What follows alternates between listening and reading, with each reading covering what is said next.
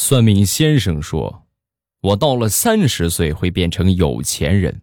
我不信，我偏要逆天而行，每天吃喝玩乐，一点钱都不剩，月月月光，我还欠着钱，而且彩票什么的，一律能中奖的东西，从来都不碰一下。一直到我三十岁的那天早晨，我出门发现，我们家门口写了一个醒目的“拆”字。天命不可违呀！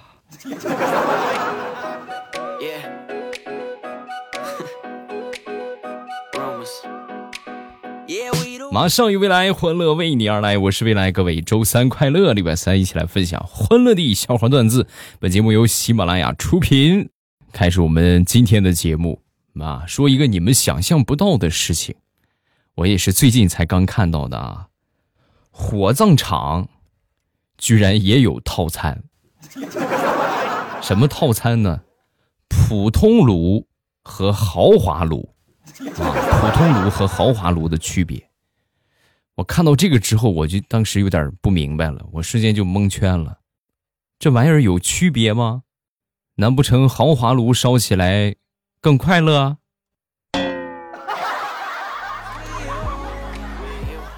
要不就是豪华炉烧的时候？放孜然什么的，辣椒面儿啊，调一调味儿啊。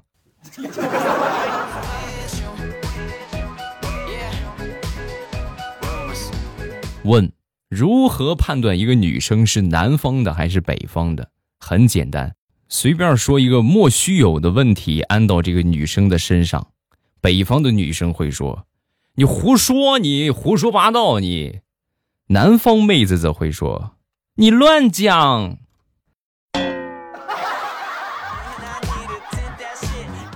是不是同意我说的？点个赞啊！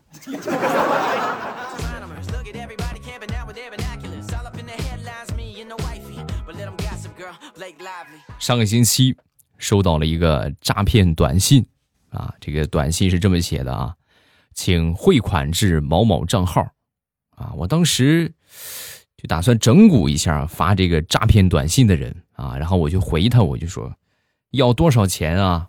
要多少钱都行啊，只要我孩子没事就可以。你要多少钱我都同意你。然后差不多过了有那么十分钟吧，这个骗子回复我了：“兄弟，我是我是骗子，你儿子没在我手里，你赶紧去找一下你儿子吧，好不好？”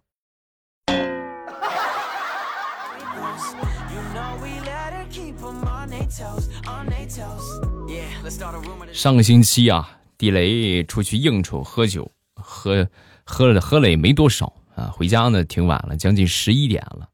担心媳妇儿发飙，于是呢就装醉啊，就装的这不省人事的样子。要不然你喝到这么个点儿说不过去啊啊！然后进门之后呢，一一边拍门一边唱着歌，嗯啊，咱们老百姓啊，今儿个真好。他媳妇儿开开门之后呢，一看醉成这副德行，也没说什么。你把他扶到房间里边啊，扶到房间里边，地雷躺下之后，心里边暗暗自喜。哎呀，这算是蒙混过关了。就准备睡觉的一瞬间啊，他媳妇儿突然说了一句话：“哎，你外套里边怎么有女人的丝袜呀？”说完，地雷噌一下就坐起来了。不可能，他没穿丝袜。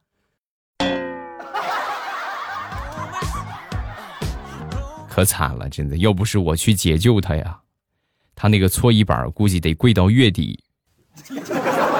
月底算便宜他了，差不多能跪到年底得。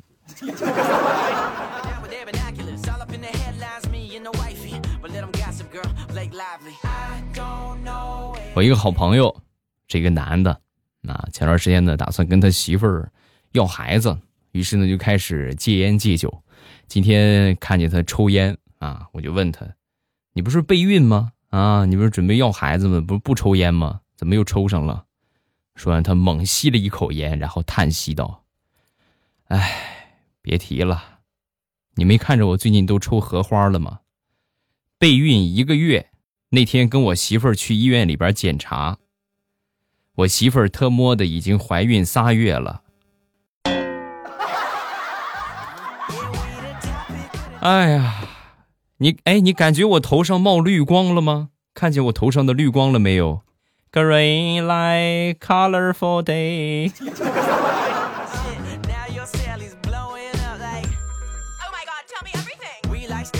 俗话说得好，强大堡垒都是从内部开始瓦解的啊！给你们实际说一个例子啊，我一个表哥筹备结婚啊，筹备结婚半年之前呢，他那个媳妇儿啊有一个弟弟，他那个小舅子平时好玩游戏，我这表哥玩的也不错，王者荣耀啊，带着他这个这个这个小舅子上了星耀啊，英雄联盟撸啊撸啊，打到了钻石。啊，然后呢，半年之后结婚了。临结婚的前一天，我这表哥还特意给他那个小舅子包了一个两千块钱的大红包。然后去接亲的时候，一般都有这个关着门不让进去，你得塞红包才可以。你们是不知道啊，据说那天啊，我表哥他媳妇儿四个闺蜜，愣是没拉住想去开门的小舅子呀。伴郎团丝毫一个红包都没塞呀。就是一个电话，小舅子，哥到门口了啊，来开门吧，嚓就过去开开了。什么叫家贼难防？明白了吧？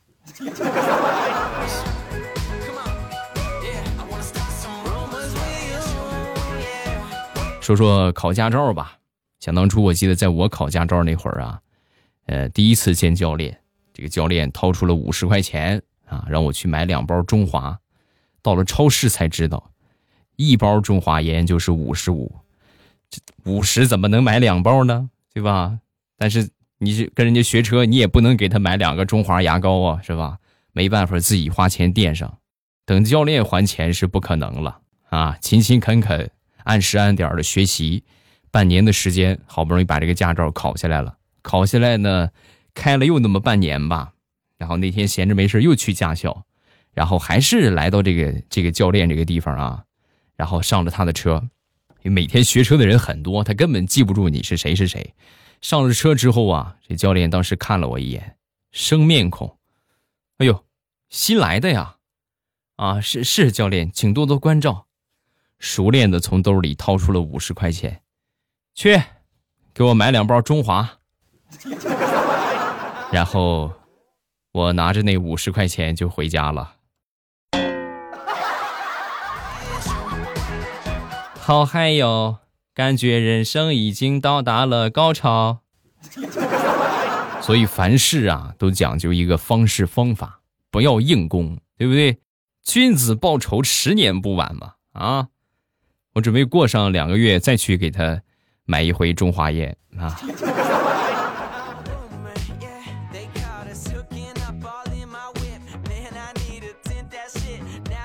半个月之前吧，九月一号、九月十号前后，我们的马老师，对吧？马云老师啊，这个退休了啊。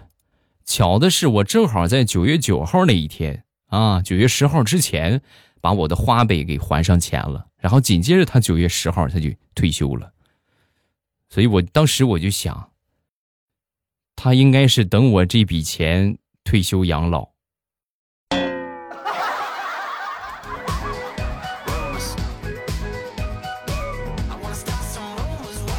问：精力过剩是一种怎样的体验？这么跟你们说吧，那天我自行车没气儿了，然后我去打气儿，打气儿之后呢，到那儿打完之后呢，发现意犹未尽，然后我就把车棚里边所有的自行车轮胎挨个打了一遍。好嗨哟，感觉人生已经到达了高潮。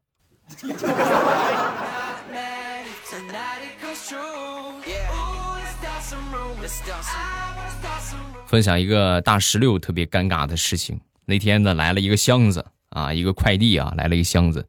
大石榴很好客啊，很热情，跟大家就说：“来来来来来来来，同志们，来来吃零食啊，请大家吃零食了。”围观的群众越来越多，然后他把这个箱子往桌子上一放，利索的拉开，对吧？打开箱子之后一看，原来不是零食啊，是他网购的护舒宝到货了。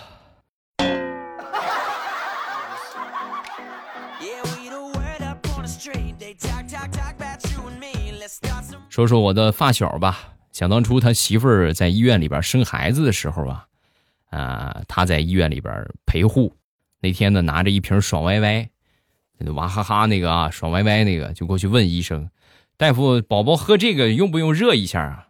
啊，说完，大夫愣了一下：“都多大的宝宝？刚出生的，刚出生那个，今昨天生的。我媳妇儿没奶。”瞬间空气就安静了。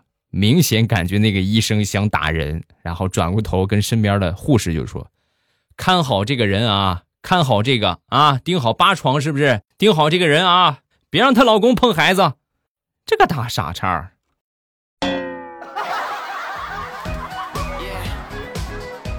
直到现在他都不知道他错哪儿了啊！那天过来找我，未来你说那天大夫为什么老是说我啊？为什么说你呀？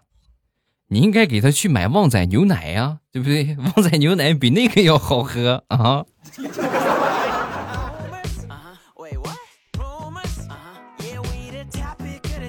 问，你第一次体会到贫富差距是在多大？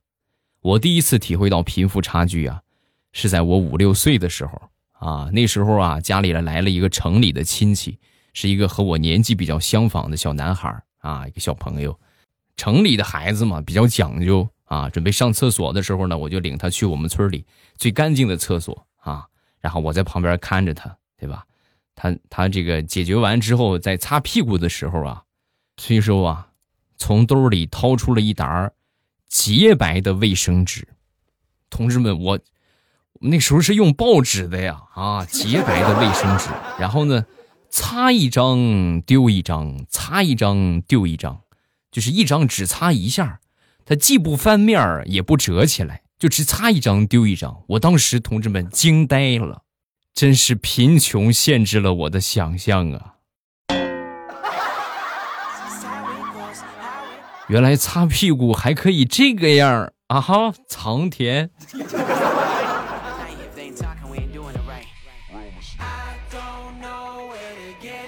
那天地雷上一年级的儿子。放学回来之后，给他妈出了道题啊，妈妈买啤酒的话，买十瓶啤酒回家，老爸喝了三瓶，请问家里边还剩几瓶？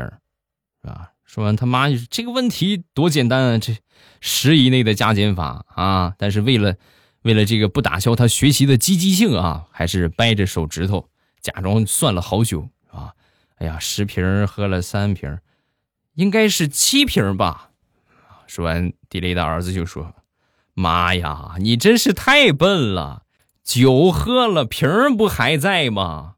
还是十瓶啊？咋算的七瓶？”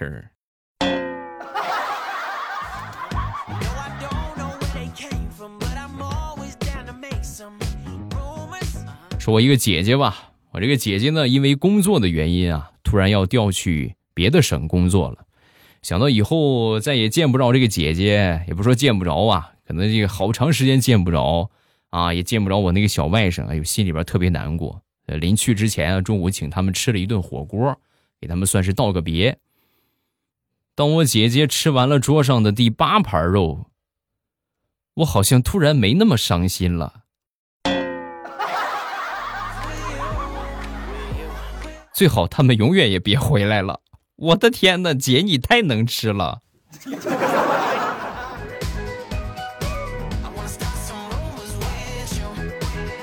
表妹的男朋友头发长了，那个表妹让他去剪，他总是推脱，哎，明天再剪，明天再剪。想了想，你这明天复明天到底有多少个明天啊？就给他转了个红包，并且配上文字，马上去把头发剪了，要不然的话，n 倍返还。你想好了，当天下午，她男朋友就去把头发给剪了啊。回来之后呢，一看，哎，红包居然还没领，呵，这这么听话了呢。然后就过去问他，怎么怎么这么听话，把头发给剪了，怎么红包没领啊？啊，说完，她男朋友就说，以后咱不要来这种套路，好不好？你想让我剪头发，我肯定剪，还红包为什么不领？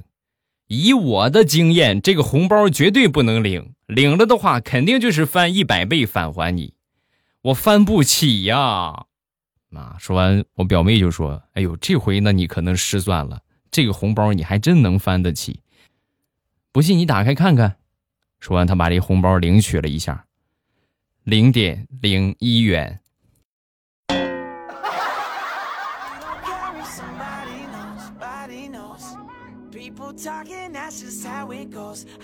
前两天大石榴出门啊，开车不小心刮到了一个手捧鲜花的老汉啊，把这直接就是这个给撞倒了。撞倒之后赶紧送医院吧啊！到了医院之后呢，这个老汉一直拉着大石榴的手，哭着就说：“姑娘啊，你帮我个忙吧，快帮我去跑一趟宾馆。我呀一直装帅哥，网恋了一个小妹妹。”今天好不容易被我骗出来了，你帮我说声对不起，好不好？哥今天去不了了。听完这话，大石榴紧紧的握着那个老汉的手，就说：“你放心，他不会去了，因为那个姑娘开车出事故了，正在医院陪那个帅哥呢。”你们猜的没错。老头网恋的对象就是大石榴。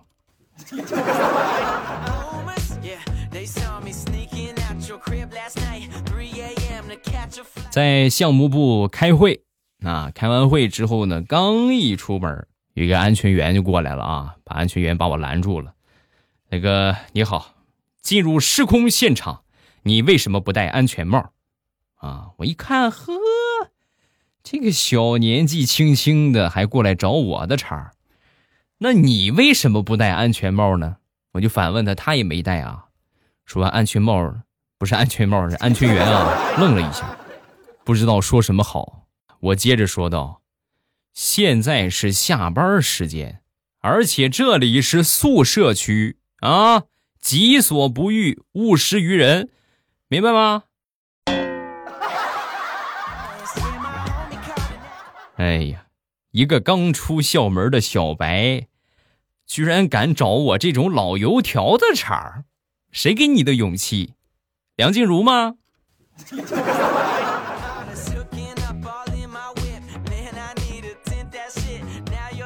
好朋友小李在服装厂上班，有一天呢，这个去了趟敬老院啊，带着厂里边生产的一批外套发给这些老人们。啊！结果发完之后呢，发现多了一套，多了一套之后，这经理就说：“你捎回去吧，对吧？这个给你爸穿吧。”啊，然后回家，回到家之后呢，就情真意切的跟他爸爸就说：“爸，这个外套我跟你说，私人定制啊，我们厂里就这一件也是我费尽心思才弄来的，独一无二的外套，送给举世无双的父亲。父亲，我爱你。”果然啊，他爸爸很感动的流下了眼泪，然后赏了他五百块钱。第二天下班啊，回到家之后呢，他爸爸指着他送的那个外套啊，对着他咬牙切齿的就说：“这是你专门给我定做的？”“对呀，爸爸，爸爸，这是你专属的服装啊，爸爸。”“你闭嘴！今天我路过敬老院，看见了你好多爸爸。”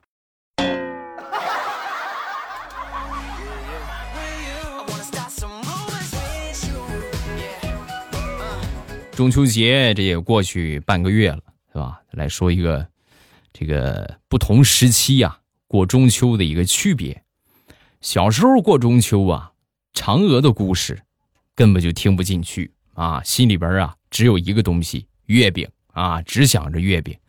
等稍微长大一点呢，月饼根本就吃不下去，心里边只想着嫦娥。现在呀，已经老了。月饼也不吃了，嫦娥也不想了，开始琢磨兔子了。红烧呢，还是清炖呢？按照这个趋势往下发展的话，再过上两年，是不是就该琢磨吴刚了呢？哎呀，这个男人真好。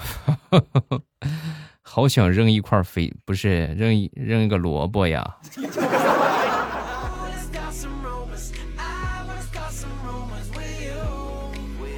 好了，欢乐的笑话咱们分享完了。喜欢未来的节目，不要忘了添加我的微博和微信。